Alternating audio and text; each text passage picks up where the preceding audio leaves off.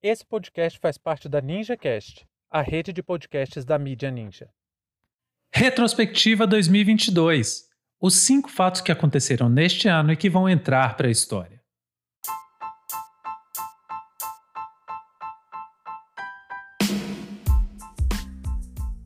Sejam bem-vindos e bem-vindas à Retrospectiva 2022 aqui do História Oral Podcast.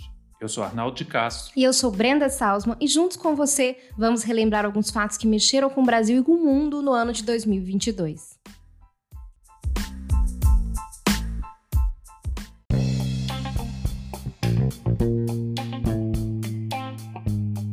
Se você curte ouvir os nossos episódios, acompanhe em primeira mão cada novidade.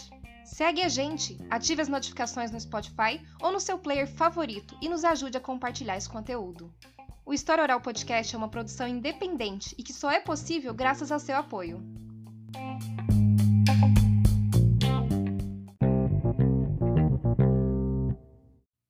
Galera, pensar nos fatos mais importantes que aconteceram em um ano é uma tarefa bem difícil. Muita coisa rolou, muitas mudanças e muitas permanências precisam ser analisadas e explicadas. Mas, mesmo com essa ressalva, pensando em um contexto global, a gente resolveu falar um pouco sobre alguns eventos que tiveram impacto significativo, que, se não afetaram diretamente a maior parte do mundo, pelo menos foram bastante relevantes e comentados na mídia brasileira e internacional. Nosso objetivo com esse episódio é fazer um registro aqui do História Oral de fatos que representaram em alguma medida memórias marcantes no ano de 2022. Um resumo breve das principais discussões atuais. Mas antes de começarmos nosso assunto propriamente dito, nós da equipe do História Oral Podcast gostaríamos de agradecer imensamente a todas e todos que de alguma maneira contribuíram para que esse projeto fosse possível no ano de 2022. Vale lembrar que nosso hiato de alguns meses foi sentido por várias pessoas e precisamos deixar claro que o História Oral vai continuar em 2023. Vamos acompanhar com atenção os eventos que vão se desenrolar e dar aquela contribuição com nossa contextualização histórica para proporcionar pensamento crítico e facilitar a compreensão dos principais acontecimentos no Brasil e no mundo. Mais uma vez, muito obrigada. Desejamos a todos e todas boas festas e um próspero ano novo. Para realizar esse episódio, nós conversamos com muitas pessoas e pedimos para que elas falassem aqueles que elas consideravam os principais eventos ocorridos em 2022.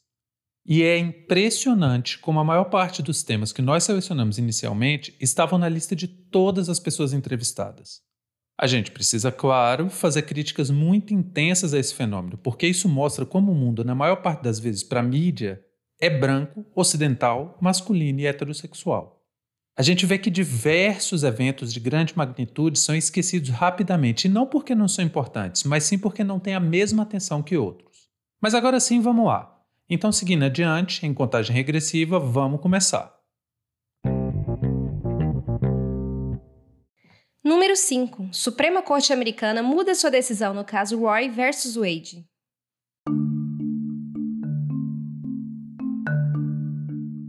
Talvez nem todo mundo deu a devida importância a essa notícia. Se você não sabe do que estamos falando, preste muita atenção, porque é um assunto delicado e que teve impacto não apenas nos Estados Unidos, e sim para grande parte do planeta e principalmente para os movimentos de defesa dos direitos das mulheres. Em 1969, Norma McCorvey, utilizando o pseudônimo de Jane Roy, moveu uma ação questionando a constitucionalidade de uma lei do Texas que queria transformar o aborto em um crime. O promotor de Dallas, que se chamava Henry Wade, se colocou contra a ação de Roy e, na decisão da Justiça do Texas, ela foi derrotada. Mas ela recorreu da decisão e o caso subiu para a Suprema Corte, a última instância do Poder Judiciário de lá, a Suprema Corte é uma instituição muito similar ao nosso Supremo Tribunal Federal, ou seja, é lá que se faz o famoso controle de constitucionalidade. Por sete votos a dois, a Suprema Corte decidiu em favor da ação de Roy. A decisão é conhecida como Roy versus Wade. Em 22 de janeiro de 1973, a Suprema Corte dos Estados Unidos estabeleceu que o direito ao respeito à vida privada, garantido pela Constituição, se aplicava ao aborto. Essa decisão representou uma vitória muito grande para as mulheres nos Estados Unidos. Lembrando que as motivações para essa decisão em 73 se inserem em um profundo clima de lutas por direitos civis nos Estados Unidos, que tiveram seu auge na década anterior, e os grandes protagonistas dessas lutas foram os movimentos de contracultura dos jovens, os movimentos negros e os movimentos feministas. Para tomar esse entendimento, os juízes decidiram que, abre aspas, uma lei como a do Texas, que faz do aborto um crime, salvo quando a vida da mãe está em perigo, sem levar em conta o estado da gravidez ou outros interesses em jogo, viola a 14ª emenda da Constituição. Fecha aspas. Com a decisão da Suprema Corte, o aborto se tornou legal, protegido pela Constituição. A partir daí, como é de costume do federalismo norte-americano, cada estado começou a legislar sobre o tema, restringindo mais ou menos a prática em cada estado. Por exemplo, foi definido maior rigor a cada trimestralidade passada. No primeiro trimestre praticamente não tinham restrições, a partir do segundo trimestre já tinham mais, no terceiro trimestre tinham rígidas restrições. Porém, essa última década do século XXI foi um momento de ascensão de diversas expressões políticas da extrema-direita, e uma das pautas que mais aglutina esse povo é a proibição do aborto. Donald Trump foi sem dúvida o grande expoente desse movimento nos Estados Unidos, e com a Suprema Corte indicada majoritariamente pelo Partido Republicano, especialmente por ele, olha só, três dos nove juízes foram indicados exatamente por Trump. Nessa situação, o caso Roy vs. Wade voltou a ser discutido.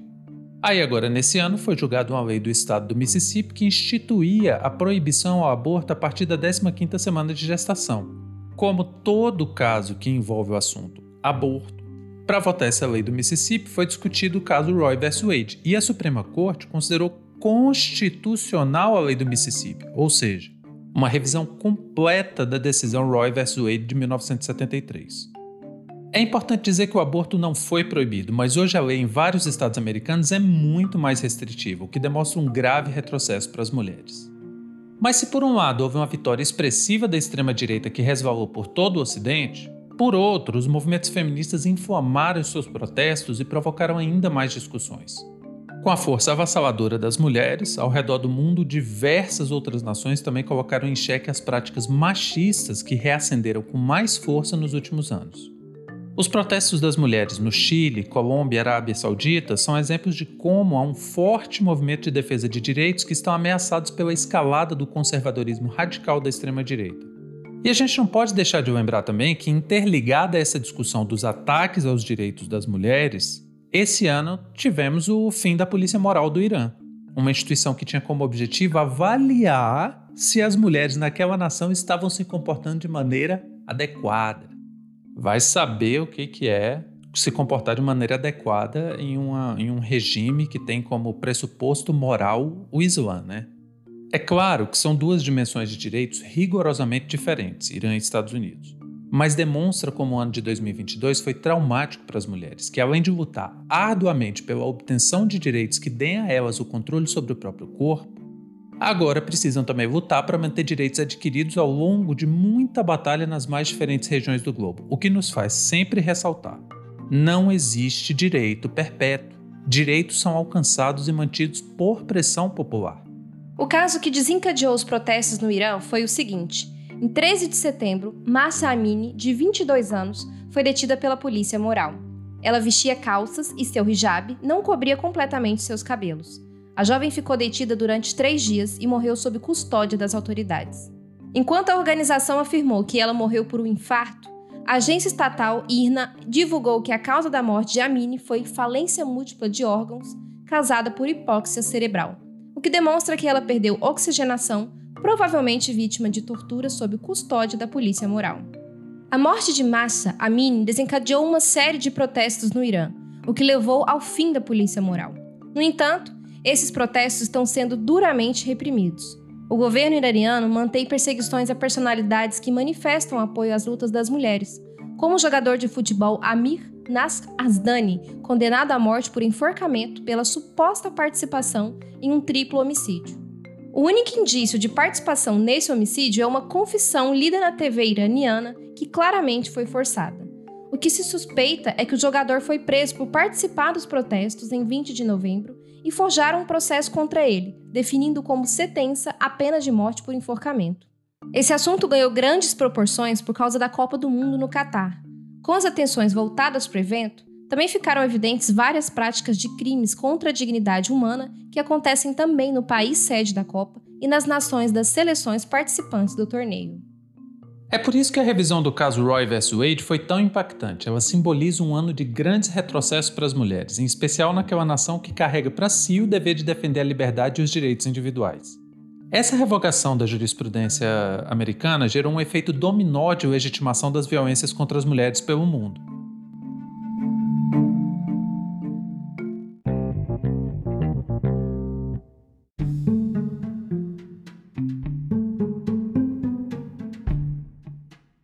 Número 4. Guerra da Ucrânia. Em 21 de fevereiro, a Rússia reconheceu Lugansk e Donetsk como estados nacionais independentes da Ucrânia e assinou um acordo de cooperação militar mútua em caso de agressão. As regiões vinham sendo atacadas pelo governo do humorista e presidente ucraniano Volodymyr Zelensky desde 2015. E mesmo sob a proteção dos acordos de Minsk em 2015, Kiev mantinha operações militares que mataram mais de 13 mil pessoas naquelas regiões. Com uma população com fortes ligações culturais com a Rússia, as duas cidades resistiram aos golpes do Euromaidan e se tornaram foco dos ataques da extrema-direita ucraniana. Outros casos, como o do incêndio do sindicato de Odessa, que matou pelo menos 38 pessoas, já demonstravam a situação desumana que a direita impôs ao leste ucraniano, ao dar apoio ou pelo menos conivência aos extremistas na Ucrânia. Essa situação ficou ainda mais agravada quando o governo ucraniano decidiu pedir formalmente sua entrada na Organização do Tratado do Atlântico Norte. A OTAN foi criada em 4 de abril de 1949, em um contexto de Guerra Fria, e tinha como objetivo central a destruição da União das Repúblicas Socialistas Soviéticas. Em 1991, em meio à crise que levou à desintegração da União Soviética, o governo russo conseguiu a assinatura de um acordo com os Estados Unidos que limitava a expansão da OTAN, mas os Estados Unidos negavam a existência desse documento. Contudo, na Inglaterra foi divulgada a íntegra dessa fonte, o que legitimou as reivindicações russas. Além disso, a presença de milícias neonazistas na Ucrânia e a incorporação de algumas delas ao exército serviu como inspiração e propaganda para que Vladimir Putin sugerisse uma cruzada moralmente correta contra a Ucrânia. Com a declaração de guerra, muitos setores da economia mundial foram afetados, em especial gás natural, petróleo e insumos agrícolas. No Brasil, a guerra ucraniana teve impacto quase imediato, porque somos um dos maiores consumidores dos agrotóxicos russos e o governo de Jair Bolsonaro, no mais acentuado neoliberalismo, trabalhou intensamente para inviabilizar a indústria brasileira do setor, o que nos fez ainda mais dependentes dos agrotóxicos russos. Curiosamente, uma das empresas estatais de agrotóxicos que foi fechada por Bolsonaro era cobiçada exatamente por investidores russos. Uma semana antes da guerra começar, Jair Bolsonaro viajou para ter um encontro oficial com Vladimir Putin. Nunca foi esclarecido pelo presidente qual foi o teor do encontro ou que tipo de acordos foram feitos entre as duas nações. Mas aí, mesmo antes de voltar da viagem, a sua máquina de mentiras divulgava nas redes sociais que o Messias tinha parado a guerra, que Bolsonaro deu um ultimátum para Putin e assim ele conseguiu garantir que a Ucrânia não ia ser atacada. A bem da verdade, a gente precisa deixar claro que nenhuma dessas palavras partiram da boca do presidente. Elas foram divulgadas no buraco negro de fake news alimentado pelo famoso gabinete do ódio. Independente da origem das mentiras, o fato é que Bolsonaro, se tinha a pretensão de evitar uma guerra, falhou. Para pior ainda, colocou o Brasil em uma posição delicada no plano internacional, porque o Ocidente esperava uma reação incisiva do Brasil contra a guerra, o que não aconteceu, porque nosso presidente, frouxo como sempre foi, não teve coragem de contestar o Vladimir Putin. Não me entendam mal, eu não estou dizendo que concordo com a mídia ocidental, não estou dizendo que Putin é um malvadão e Zelensky um herói, como a revista Times tentou fazer. O que o Brasil tinha obrigação de oferecer e não ofereceu era uma posição estratégica como mediador, porém exigindo a resolução pacífica dos conflitos, como sempre foi a tradição do nosso Itamaraty.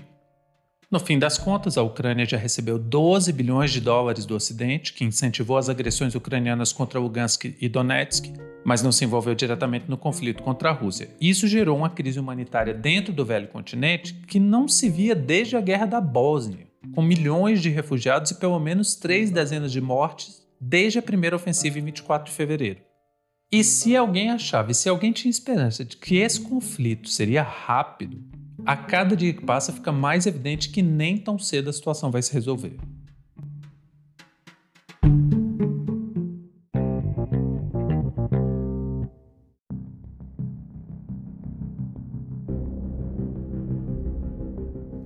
3. A Copa do Mundo de 2022. No dia 18 de dezembro, o mundo vibrou com a final da Copa do Mundo de 2022 sediada no Catar. A final entre Argentina e França foi um verdadeiro espetáculo, a mais impressionante partida de futebol, pelo menos dos últimos 20 anos. Foi a coroação de uma geração que ostenta a especulação financeira esportiva, protagonizando cenas de festas caríssimas, jantares com carne banhada a ouro, roupas de marca inacessíveis para a maior parte dos seres humanos, carro de luxo mas que deixam a desejar na Copa do Mundo e suas respectivas seleções, frustrando as esperanças nacionais. Quem conviveu com a frustração de ver a lenda Lionel Messi disputar quatro vezes a Copa do Mundo e voltar de mãos vazias, sua quinta e última tentativa encerrou um ciclo dentro da seleção argentina de maneira única.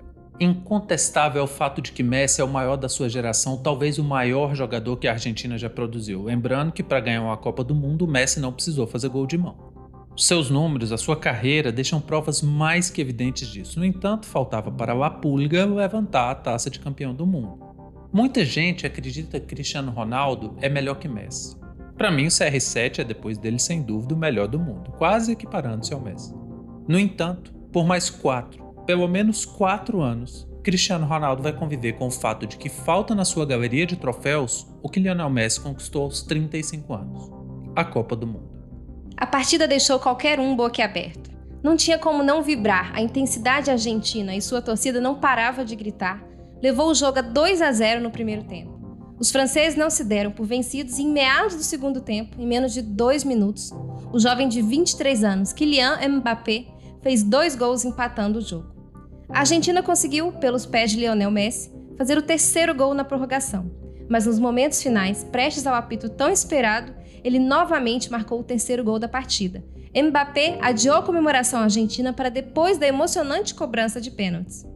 Merecidamente, na decisão por pênaltis, a França foi derrotada por 4 a 2 pela Argentina. Assim, os hermanos alcançaram o tricampeonato mundial, o mesmo número de Copas do Mundo de Edson Arantes do Nascimento, o Rei Pelé, que, aliás, infelizmente, no período da Copa foi internado aos 82 anos no Hospital Albert Einstein por causa de um câncer no cólon. Enquanto as duas seleções apresentavam um verdadeiro espetáculo dentro das quatro linhas, fora delas acompanhamos as nojentas postagens de torcedores argentinos. Foi fácil lembrar porque é tão acirrada a rivalidade entre argentinos e brasileiros no futebol, mas dessa vez a vítima era um francês. Na mais vergonhosa demonstração de racismo, torcedores argentinos manifestaram discursos de ódio na internet chamando Mbappé de sujo, gay, imigrante e macaco. Mbappé é alvo de diversos ataques dessa natureza ao longo da sua carreira. Mesmo sendo jovem, já tem em seu currículo a Copa do Mundo e, mesmo assim, apresentando um dos mais altos níveis de futebol internacional, ele é sempre questionado. É aquela coisa. Se a França ganha, ele não fez mais do que o trabalho. Mas se a França perde, a culpa é dele. E é por isso que uma das coisas que me deixou muito feliz nessa final foi exatamente que, de maneira alguma, qualquer pessoa pode fazer esse tipo de afirmação. Ele fez quatro gols ao longo da disputa, foi o artilheiro da Copa e foi realmente um craque, decisivo nos momentos que a França precisou. Nas cobranças de pênalti, demonstrando grande firmeza e maturidade, ele chamou a responsabilidade para si e garantiu o primeiro gol francês. Mesma atitude de Lionel Messi, diga-se. Diferente de uns moleques por aí de 34 anos que não assumem esse papel na seleção brasileira, Mbappé e Messi deram aula do que é ser craque. Sem contar que o segundo gol dele na partida só não foi mais bonito que o do Richarlison. É triste ver que um jogador dessa magnitude tem sua carreira contestada não pelo que joga, mas pela maneira que vive pelas suas origens. Isso mesmo ele sendo muito discreto na sua vida privada e se afastando dos holofotes quando está fora de campo. Mbappé é filho de pai camaronês e mãe argelina, nações que recorrentemente sofrem xenofobia na Europa. Sendo preto, também é alvo de racismo, como vimos na partida contra a Argentina. E para piorar ainda mais a situação, o jogador foi flagrado por paparazzi em seu iate, passeando com a modelo Inês Hall, que é muito famosa na França e sempre lembrada como a primeira mulher trans a posar para Playboy. Quem conhece o futebol sabe como o clima dos vestiários é tóxico, asqueroso, homofóbico e preconceituoso. Mbappé carrega o cumbo da discriminação no futebol. Negro, imigrante e, na leitura dessa gente, gay. Bem por isso que se ele abre a boca, imediatamente 30 pedras voam na cara dele. Vejam só um exemplo. Uns oito meses antes da Copa, ele deu uma entrevista falando o seguinte: questionaram ele sobre quem eram as seleções favoritas na Copa, e ele respondeu o seguinte: Eu faço questão de colocar as palavras dele aqui na íntegra para a gente analisar. Abre aspas. Eu penso que o Brasil também, que o Brasil é uma boa equipe. Existem várias equipes europeias também, porque a vantagem que nós temos aqui é que sempre jogamos partidas de alto nível. Temos a Nations League, por exemplo. Quando a gente chega na Copa do Mundo, estamos prontos. Argentina e o Brasil, nesse aspecto, não tem isso. Na América do Sul, o futebol não é tão avançado quanto na Europa. Por isso que quando você olha para as últimas Copas, sempre são os europeus que ganham. Fecha aspas. Essa foi a decoração que pegaram para zoar o francês. Vamos lá, em primeiro lugar, alguém me aponta qual o erro da análise do Mbappé. Por favor, eu peço para que alguém me fale porque eu não consegui ver. Fora Uruguai, Argentina e Brasil, o que, que a América do Sul oferece de grande qualidade se comparado ao contexto das seleções europeias? Ele citou Brasil e Argentina como possíveis campeãs e apenas apontou aquilo que poderia fazer diferença em um confronto direto com essas seleções. Aí em campo ele foi lá e comprovou a tese. Uma França que, mesmo sofrendo derrota por 2 a 0 no primeiro tempo, não se rendeu. E com algumas mudanças táticas muito precisas, causaram um completo desgaste nos argentinos, os franceses conseguiram se reerguer. Talvez o que eu possa apontar de erro na análise do Mbappé é primeiro que ele esqueceu que a totalidade da seleção argentina está acostumada com a rotina e a dinâmica do futebol europeu, porque literalmente todo o time titular da Argentina joga há diversas temporadas na Europa e os principais reservas também. O Dybala mesmo joga no Roma. Olha isso. Martinez joga no Aston Villa, Molina no Atlético de Madrid, Otamendi no Benfica, Cristian Romero no Tottenham, o Tagliafico no Lyon, Depota no Atlético de Madrid, Enzo Fernandes no Benfica, o Di Maria no Juventus e o Messi, o grande craque Lionel Messi no PSG depois de se consagrar ídolo no Barcelona por quase uma, uma década inteira. O comportamento da seleção argentina conta, além da frieza rotineira dos hermanos em campo, ainda conta com a experiência de toda uma equipe que conhece bem os limites e possibilidades do futebol europeu. Cara, o Mbappé e Messi agora jogam juntos no PSG. Então, realmente, aqui podemos ver um, um, um erro na fala do Mbappé, que é o de desconsiderar esse conhecimento íntimo do futebol argentino sobre o futebol europeu.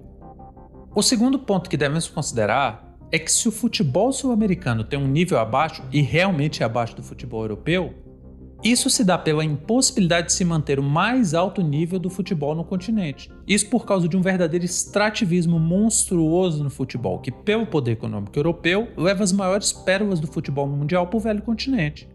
E isso não é uma particularidade da América do Sul, mas acontece em todas as regiões.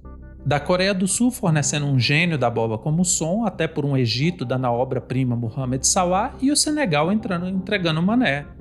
A Europa eleva o padrão das suas seleções, tendo como propulsores do seu desenvolvimento a matéria-prima produzida principalmente na América do Sul.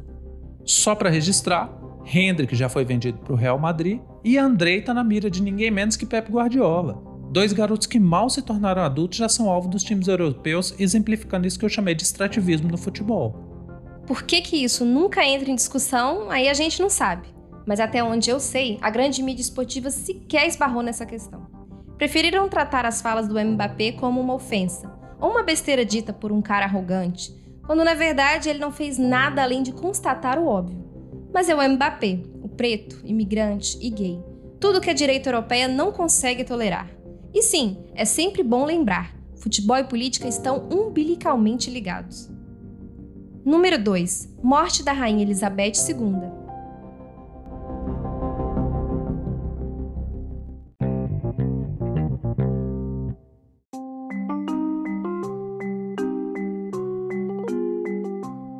E se assim como para mim, a Rainha Elizabeth representava para você a esperança de imortalidade, 2022 foi o ano que enterrou os nossos sonhos. 70 anos. Tempo que muitos seres humanos gostariam de ter a chance de viver. Em 6 de fevereiro de 2022, a Rainha Elizabeth II completou 70 anos. Mas esse não foi o seu tempo de vida. Esse foi o tempo de reinado. Em 1952, aos 25 anos de idade, Elizabeth II se tornou a rainha da Inglaterra depois da morte de seu pai, o rei Jorge VI.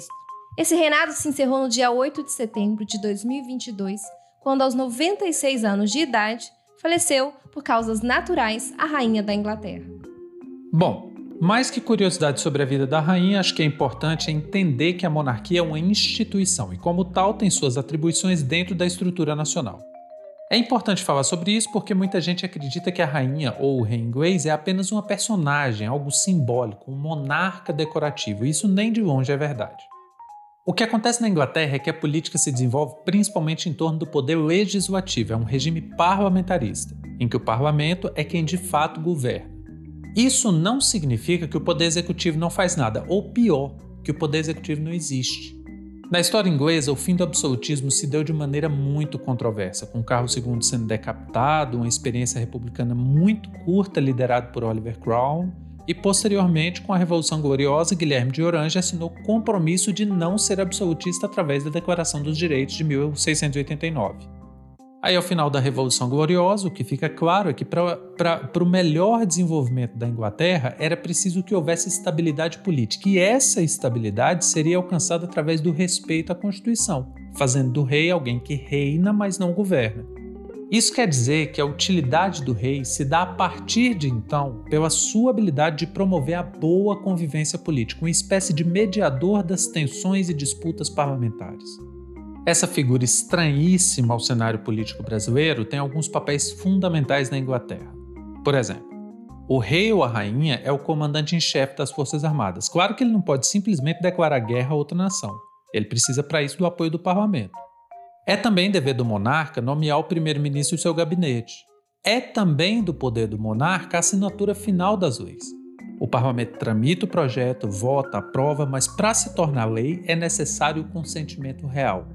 E da mesma maneira, o monarca pode vetar aquela lei, mas diferente do Brasil ou dos Estados Unidos, modelos presidencialistas, com o veto real, a lei cai. Não existe chance de modificação do veto. Isso acaba fazendo com que toda a produção legislativa na Inglaterra encare boas discussões, tanto no parlamento quanto com o poder executivo antes de ser aprovada. E agora, a mais conhecida e não menos importante das tarefas reais é cuidar das relações internacionais. A diplomacia inglesa é sempre chefiada pela coroa. É com o rei que os chefes de Estado se reúnem em visitas oficiais. Elizabeth II, por exemplo, marcou sua trajetória ao ser a primeira monarca inglesa a visitar um país comunista. Isso se deu em 1972, quando visitou a Iugoslávia e foi recebida pelo próprio Tito no aeroporto. Não se esqueçam que isso aconteceu em plena Guerra Fria e um evento desse representa muito para a política externa. Com essa tarefa, o monarca também indica embaixadores, pode fazer acordos internacionais e assinar tratados, desde que esses acordos não entrem em conflito com a Constituição inglesa. Então, da próxima vez que você ouvir por aí que o rei inglês é apenas uma figura decorativa, que aparece em cerimônias para integrar honrarias, lembre-se das informações que trouxemos aqui.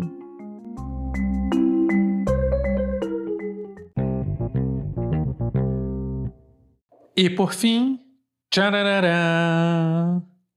Qual você acha que é o fato que escolhemos para fechar nossa retrospectiva? Quem será que foi o número um? Quem é o primeiro lugar? Vamos lá!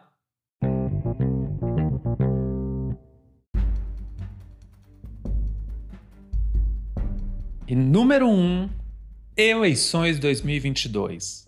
Lula foi eleito pela terceira vez o presidente do Brasil.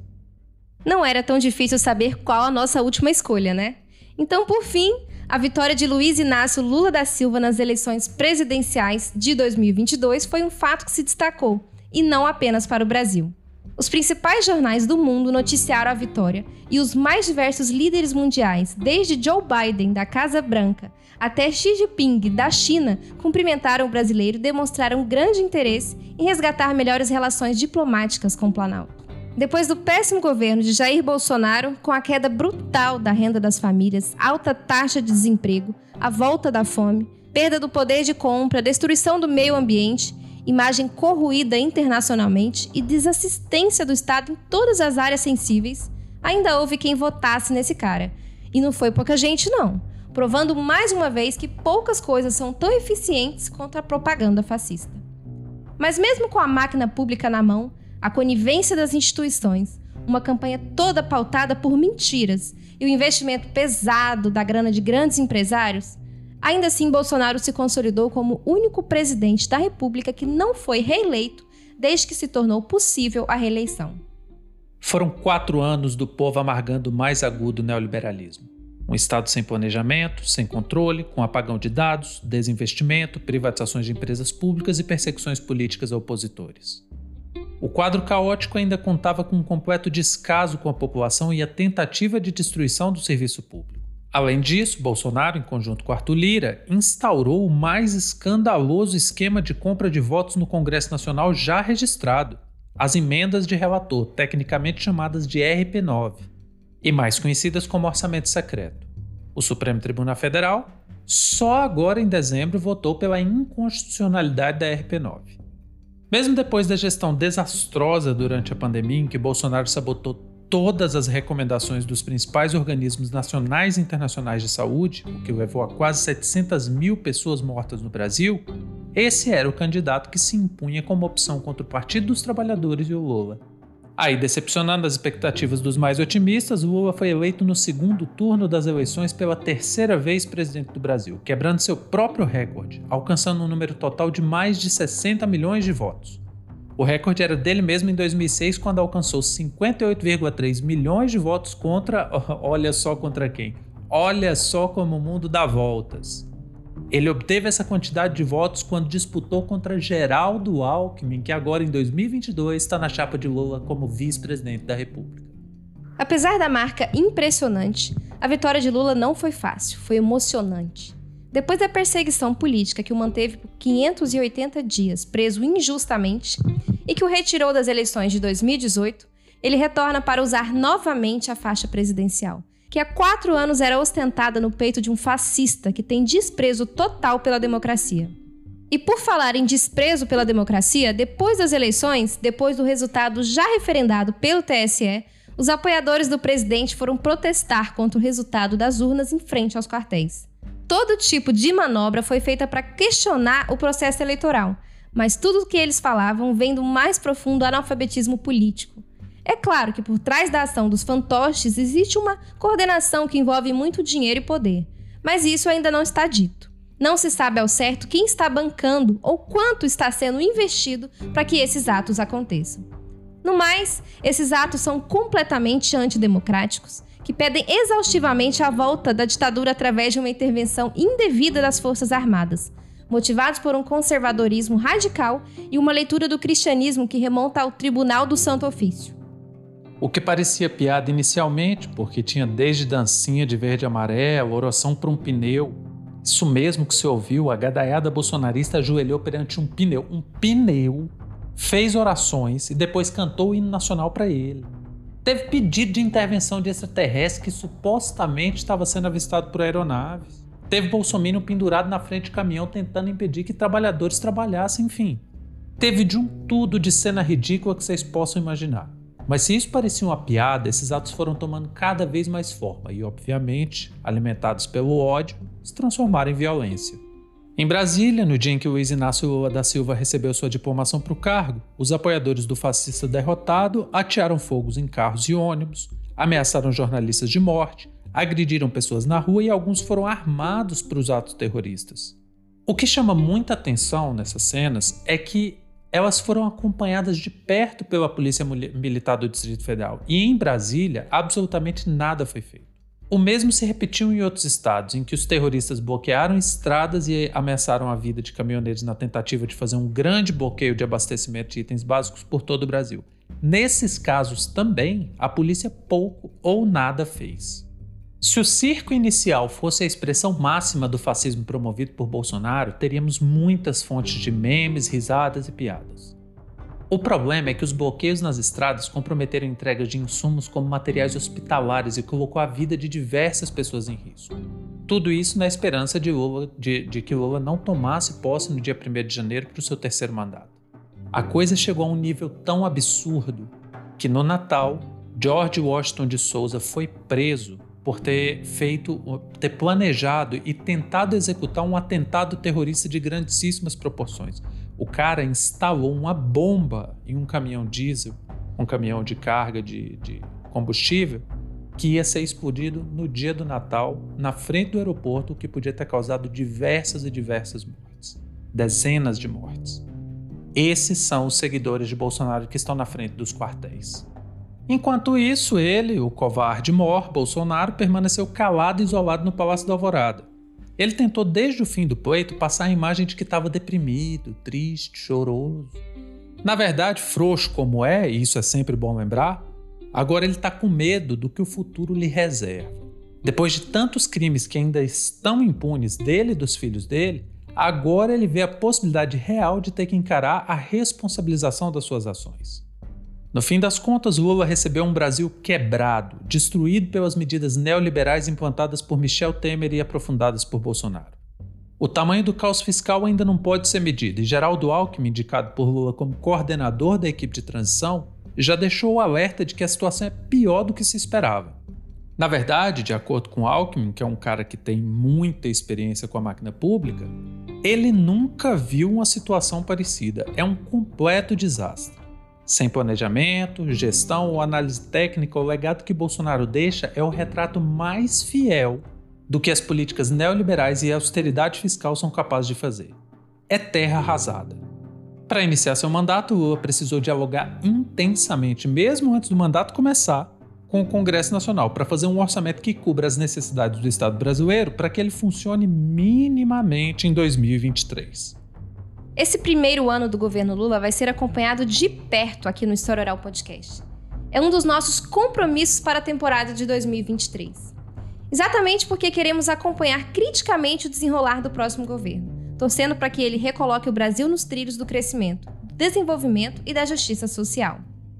Pessoal, como nós dissemos, escolher esses cinco fatos: caso Roy versus Wade, guerra na Ucrânia, Copa de 2022, morte da Rainha Elizabeth, e eleições presidenciais no Brasil não foi fácil. Porque nós temos tantos outros fatos, tantos outros eventos tão importantes, mas a gente acabou construindo nosso episódio com aqueles que pareceram os mais relevantes. A gente ainda pode citar a compra do Twitter pelo Elon Musk, os resultados da pandemia, a relação direta com a desigualdade social, a corrupção institucionalizada do orçamento secreto, as revoltas coloridas na China, a missão que levaram a mulher negra ao espaço, os efeitos da guerra na Síria, conflitos no continente africano, o assassinato do presidente Jovenel Moïse no Haiti, enfim. São muitas questões que ficaram de fora depois dessa nossa depuração. Espero que vocês tenham gostado e mande seus comentários em caso de alguma discordância com o nosso projeto. No mais, esperamos que tenham gostado e gostaríamos muito de saber a sua opinião sobre a nossa retrospectiva. O que você achou da nossa seleção de eventos? Conta pra gente lá na caixinha de perguntas do Spotify. Então é isso, pessoal. A gente vai encerrando por aqui. A equipe do História Oral Podcast deseja a todos e a todas boas festas, um próspero ano novo e muita força para lutar pelos direitos da classe trabalhadora no próximo ano. Grande abraço e até a próxima.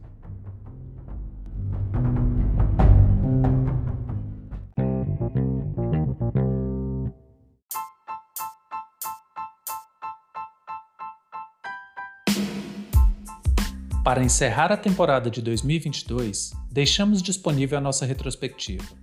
Nos ajude compartilhando esse episódio, é rapidinho e pode ter certeza que nos ajuda bastante. Muito obrigado a você por prestigiar nosso trabalho e até a próxima.